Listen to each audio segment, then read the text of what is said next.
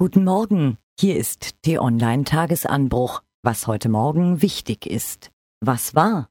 Markus Söder hat aus seinen Ambitionen, Horst Seehofer zu beerben, nie einen Hehl gemacht. Ab 50 beginnt im Leben eines Mannes die Zeit der Ernte, zitiert er gerne seinen Vater.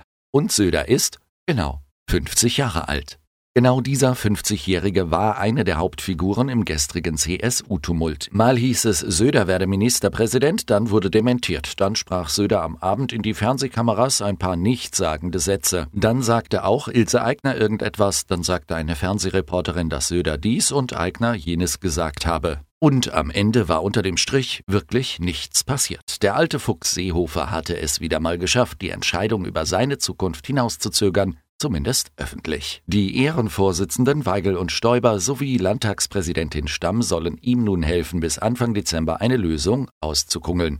Hut ab vor dieser Meisterleistung in parteipolitischer Taktik, findet T-Online-Chefredakteur Florian Harms.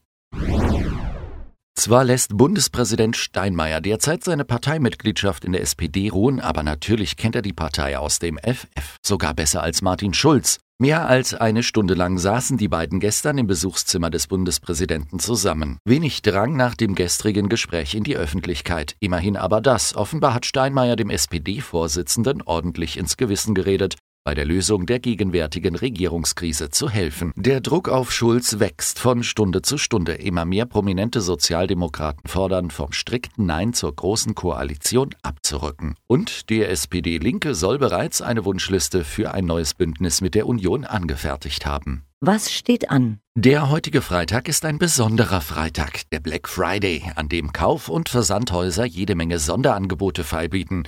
Diese Tradition stammt, wie so vieles, was mit hemmungslosem Konsum zu tun hat, aus Amerika. Aber auch hierzulande reißen sich die Käufer um Schnäppchen. Die Rabattschlacht animiert uns mitunter dazu, Dinge zu kaufen, die wir eigentlich gar nicht brauchen. Was passiert da in unserem Kopf? Das hat sich die Online-Redakteurin Claudia Hamburger von einem Hirnforscher erklären lassen. Das Interview lesen Sie heute Morgen auf unserer Seite. Wer in der Berliner Medienszene sehen und gesehen werden möchte, er geht heute Abend zum Bundespresseball. Und wer den Abend lieber mit seiner Familie verbringt, der bleibt zu Hause. Die Online-Chefredakteur Florian Harms hat sich schon entschieden.